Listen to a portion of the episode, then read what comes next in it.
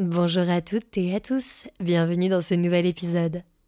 Aujourd'hui encore, je vais vous conter une histoire du passé qui se glisse jusqu'à notre présent. Une histoire qui résonne dans l'actualité d'aujourd'hui et pas n'importe laquelle. Voilà pour les titres, bonsoir à tous. Cela faisait déjà plusieurs jours que cette colère s'exprimait. Elle a pris aujourd'hui un peu plus d'ampleur. Dans les rues d'Alger, des milliers de manifestants entendaient protester contre la nouvelle candidature du président Bouteflika à sa propre succession, un cinquième mandat à l'âge de 81 ans.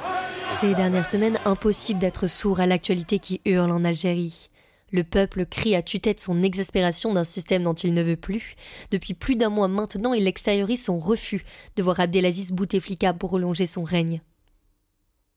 Et là, au milieu de toutes les autres voix, l'une d'elles, reconnaissable parmi toutes les autres, s'est élevée à nouveau dans les rues d'Alger. C'est celle de Jamila Bouhired, l'icône même des révoltes algériennes. Le temps s'est-il distordu? L'histoire revient-elle sur ses pas? Restez à l'écoute, je vous raconte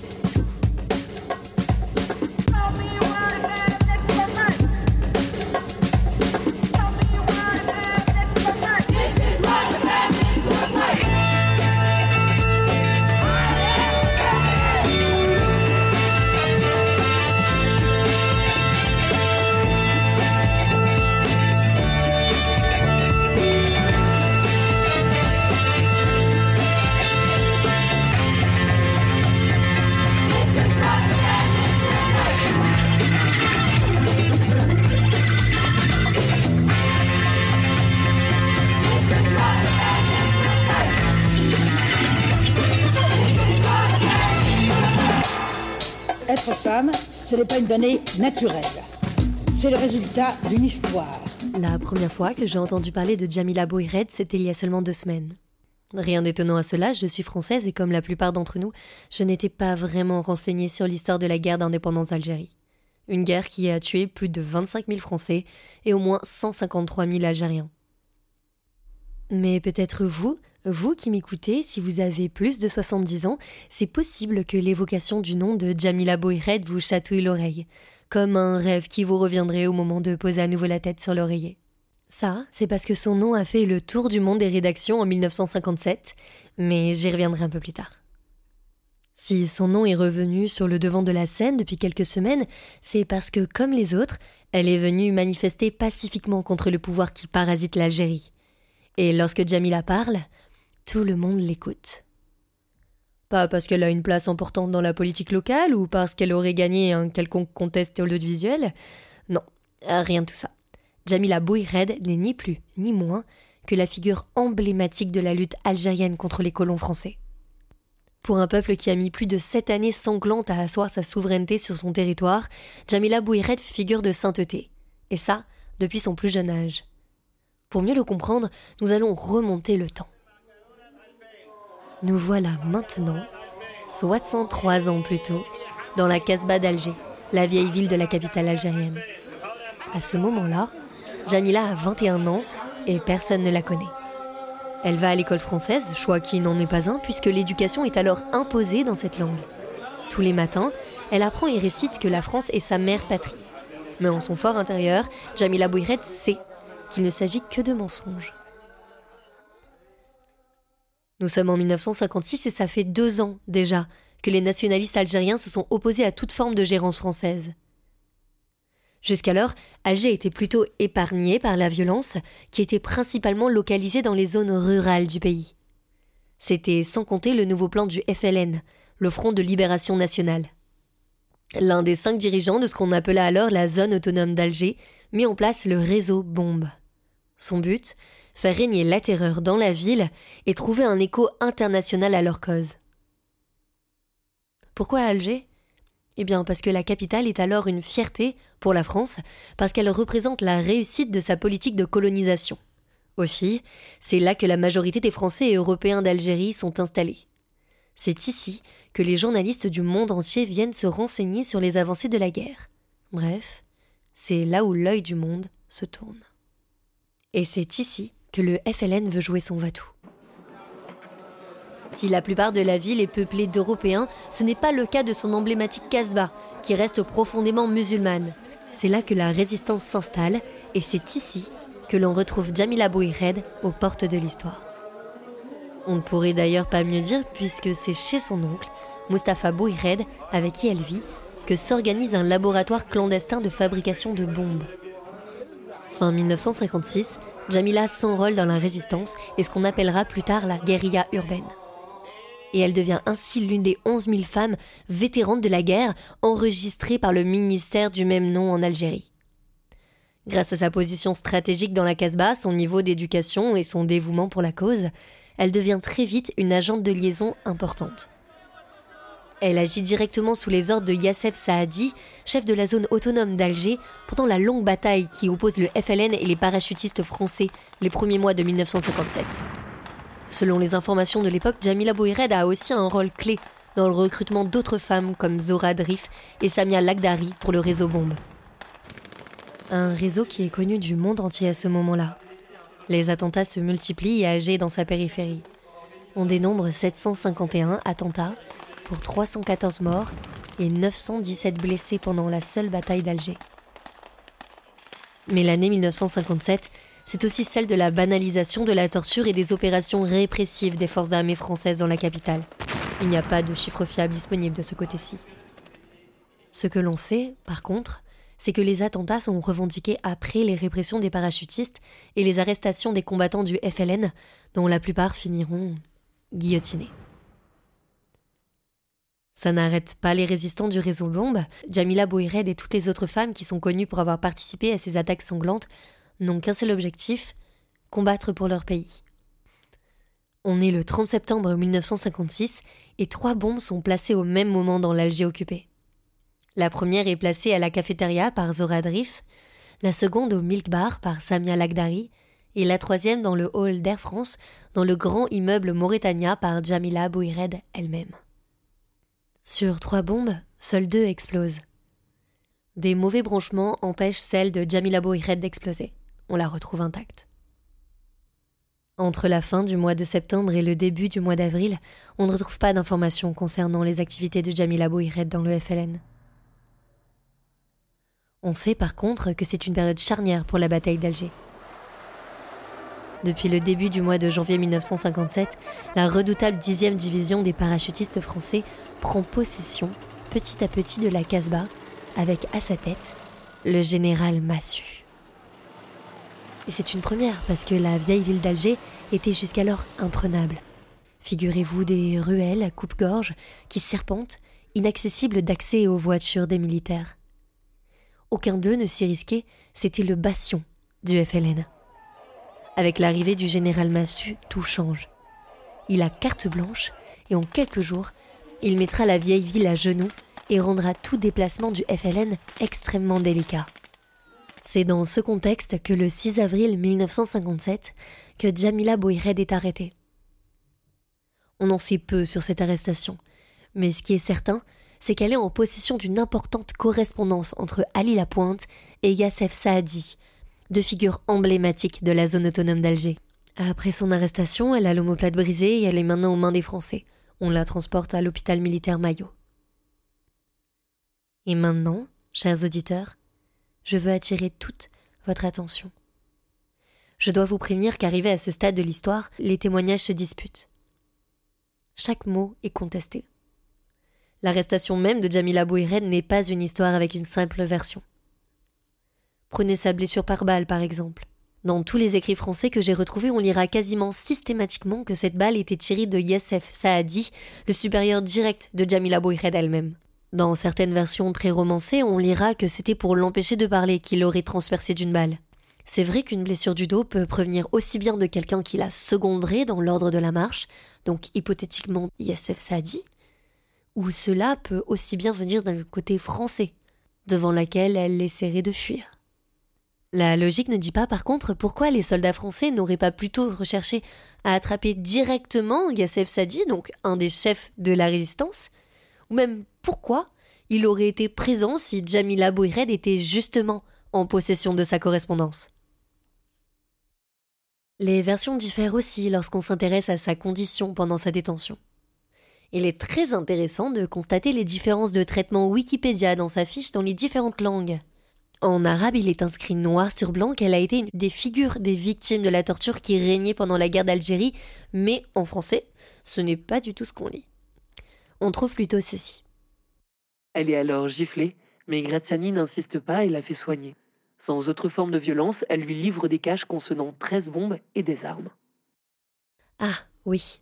Parce que version française, il faut savoir que Jamila Bouiret, c'est une balance. Alors que sur les versions anglaises ou arabes, on peut lire qu'elle a tenu tête au fameux général Graziani sans donner aucune information. Encore une fois, à vous, chers auditeurs, de vous faire votre propre opinion. Mais c'est vrai que ces trois claques devaient être vraiment redoutables pour que la poseuse de bombes se mette à table, comme on peut le lire sur le Wikipédia français. Quand on se penche maintenant sur la fiche arabe de Jamila Bouired, à propos de son emprisonnement, on peut lire ceci. Depuis l'intérieur de l'hôpital, les Français ont commencé à torturer la militante qui a été soumise à des décharges électriques pendant trois jours pour tenter de lui faire avouer la cache de ses collègues. Et sur la version anglaise, on peut lire que Jamila Bouired déclare avoir été torturée pendant 17 jours au total. Si vous voulez faire vous-même l'expérience de ces doubles discours, il suffit simplement de modifier le point .fr sur la page et de la modifier en point .en ou .ar pour s'en rendre compte. Mais ce qu'il faut savoir aussi, c'est que ces différences d'informations ne se trouvent pas uniquement sur Wikipédia. Dans d'autres sources que vous retrouverez citées dans la description, on lit des informations encore plus précises et différentes aussi. On lit que la tension électrique avec laquelle on l'aurait torturé montait jusqu'à 110 et 220 volts. Que ses bourreaux ciblaient principalement ses seins, son nez ou ses oreilles.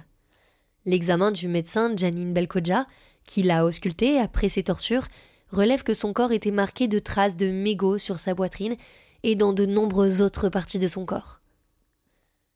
Fait intéressant également, les informations retrouvées sur la page Wikipédia FR, comme celle de la gifle, prennent leur source directement sur un site où l'on retrouve de très nombreuses anecdotes plutôt romancées ou qui viennent de journaux français de l'époque, comme par exemple un article écrit par Jean Lartegui. Cet article donne la parole au capitaine Graziani que Jamila Bouired accuse directement pour sa torture. Quoi qu'il en soit, qu'elle ait parlé ou non, elle est maintenant inculpée pour sa participation aux attentats. Et c'est là qu'entre dans sa vie Jacques Vergès, il est avocat et sera connu plus tard pour avoir défendu le nazi Klaus Barbie et le terroriste Carlos. Mais nous sommes en 1957, il a 33 ans et s'est pris de passion pour les causes anticolonialistes. Je vivais dans l'obsession de cette affaire puisque on m'avait signalé qu'elle était à l'hôpital Maillot, qu'elle avait été torturée sur son lit d'hôpital, qu'ensuite elle avait été livrée aux parachutistes, Lorsque Yassef Saadi lui demande par intermédiaire de défendre Jamila Bouired, il accepte. Pour le procès, il a préparé une plaidoirie, mais le procès est public et houleux. On lui refuse le droit de plaider. Nous préparions même notre déclaration que nous allions réciter devant la guillotine. Que l'Algérie libre vivra, Inch'Allah. Il y a eu un certain nombre de condamnations à mort, dont celle de Jamila Bouired, qui, lorsqu'elle a appris qu'elle était condamnée à mort, a éclaté de rire. Et le président a eu cette phrase qui est digne d'une anthologie Ne riez pas, mademoiselle, c'est grave. Est-ce qu'elle a déjà conscience du branle-bas de combat qu'il va mettre en place Jacques Vergès pour la sauver? Car sa plaidoirie n'a pas pu être dite pendant le procès? Soit. Elle sera donc publiée dans un livre qu'il co-signe avec le journaliste et auteur Georges Arnaud. Le livre s'appelle Pour Jamila et c'est un manifeste pro-liberté. Il paraît en France quelques mois plus tard. L'histoire est lancée. Le Monde découvre l'histoire de Jamila Bouired et son offusque.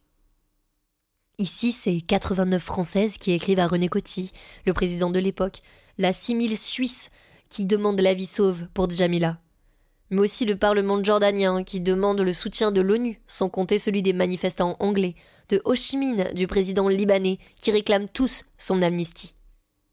Son histoire est même adaptée au cinéma en Égypte. Le film s'appelle Jamila l'Algérienne et contribue massivement à transformer Jamila Bouired en icône. Icône d'une révolution, mais icône des femmes de son époque aussi. Par son action et ses mots, elle devient un exemple pour toutes ces femmes qui veulent prendre part, d'une façon ou d'une autre, à cette guerre d'indépendance. Elle apparaît maintenant aux yeux du monde comme la Jeanne d'Arc algérienne. Le 13 mars 1958, René Coty cède à la pression internationale. Elle est graciée et sa peine se transforme en peine de prison à vie. Jamila Bouired est transférée à la prison de Reims, où elle restera pendant quatre ans. Pendant ce temps-là, la France organisera deux référendums, l'un à l'intention des Français et quelques mois plus tard aux Algériens, pour savoir si oui ou non, l'Algérie doit devenir indépendante. Dans son ensemble, la population a répondu à l'appel aux urnes du référendum. Et elle a donné au général de Gaulle le oui massif qu'il avait demandé à la nation. Alger, de son côté, votait. Dans la Casbah verte et blanche décorée comme pour une immense kermesse, on est allé très tôt aux urnes. On a voté massivement. 99% des votants ont consacré l'indépendance de l'Algérie, décidé à coopérer avec la France. Le 5 juillet 1962, l'Algérie obtient son indépendance après presque huit ans de conflit. La fièvre gagne la population et dans la foulée, Jamila Bouired est finalement libérée.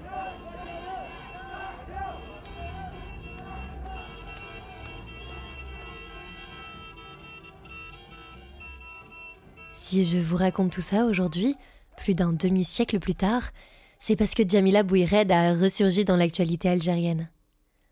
Le deuxième jour de manifestation, au tout début du mois de mars, c'est elle que l'on retrouve à marcher main dans la main avec ceux qu'elle appelle les enfants de l'indépendance. C'est elle, à 84 ans, une fois encore, qui s'oppose au pouvoir dans son pays. Et c'est elle qui exhorte ce peuple à ne plus perdre de terrain. Jamila Bouired écrit même une lettre ouverte à ceux qu'elle nomme ses chers enfants et ses chers petits-enfants. Elle les encourage et les met en garde contre le risque d'une récupération de leur lutte. Elle dit ne laissez pas ces agents camouflés dans des habits révolutionnaires prendre le contrôle du mouvement de libération. Ne les laissez pas pervertir la noblesse de votre combat. Ne les laissez pas voler votre victoire. Avec cet appel, Jamila Bouired renoue le fil interrompu de l'histoire qui a commencé à s'écrire en 1962. Elle remet son combat dans les mains des générations futures qui, aujourd'hui, se battent avec acharnement pour voir leur avenir prospérer elle leur donne sa bénédiction et leur passe le flambeau qui avait alors éclairé son propre combat. Ça fait plus d'un mois maintenant que les Algériens crient à tue-tête leur exaspération d'un système dont ils ne veulent plus. Qu'ils luttent contre une image passée d'un pays qui ne leur ressemble plus. Même si Bouteflika a annoncé face à la pression de la rue qu'il ne briguerait pas un cinquième mandat, les Algériens craignent maintenant qu'il refuse de quitter son poste le 29 avril prochain. Alors qu'au même moment la France clôt le dialogue social, envoie l'armée et interdit les manifestations sur son sol, l'Algérie saura-t-elle montrer l'exemple? Plus d'un demi-siècle plus tard, cette fois-ci encore, les yeux du monde sont tournés Alger.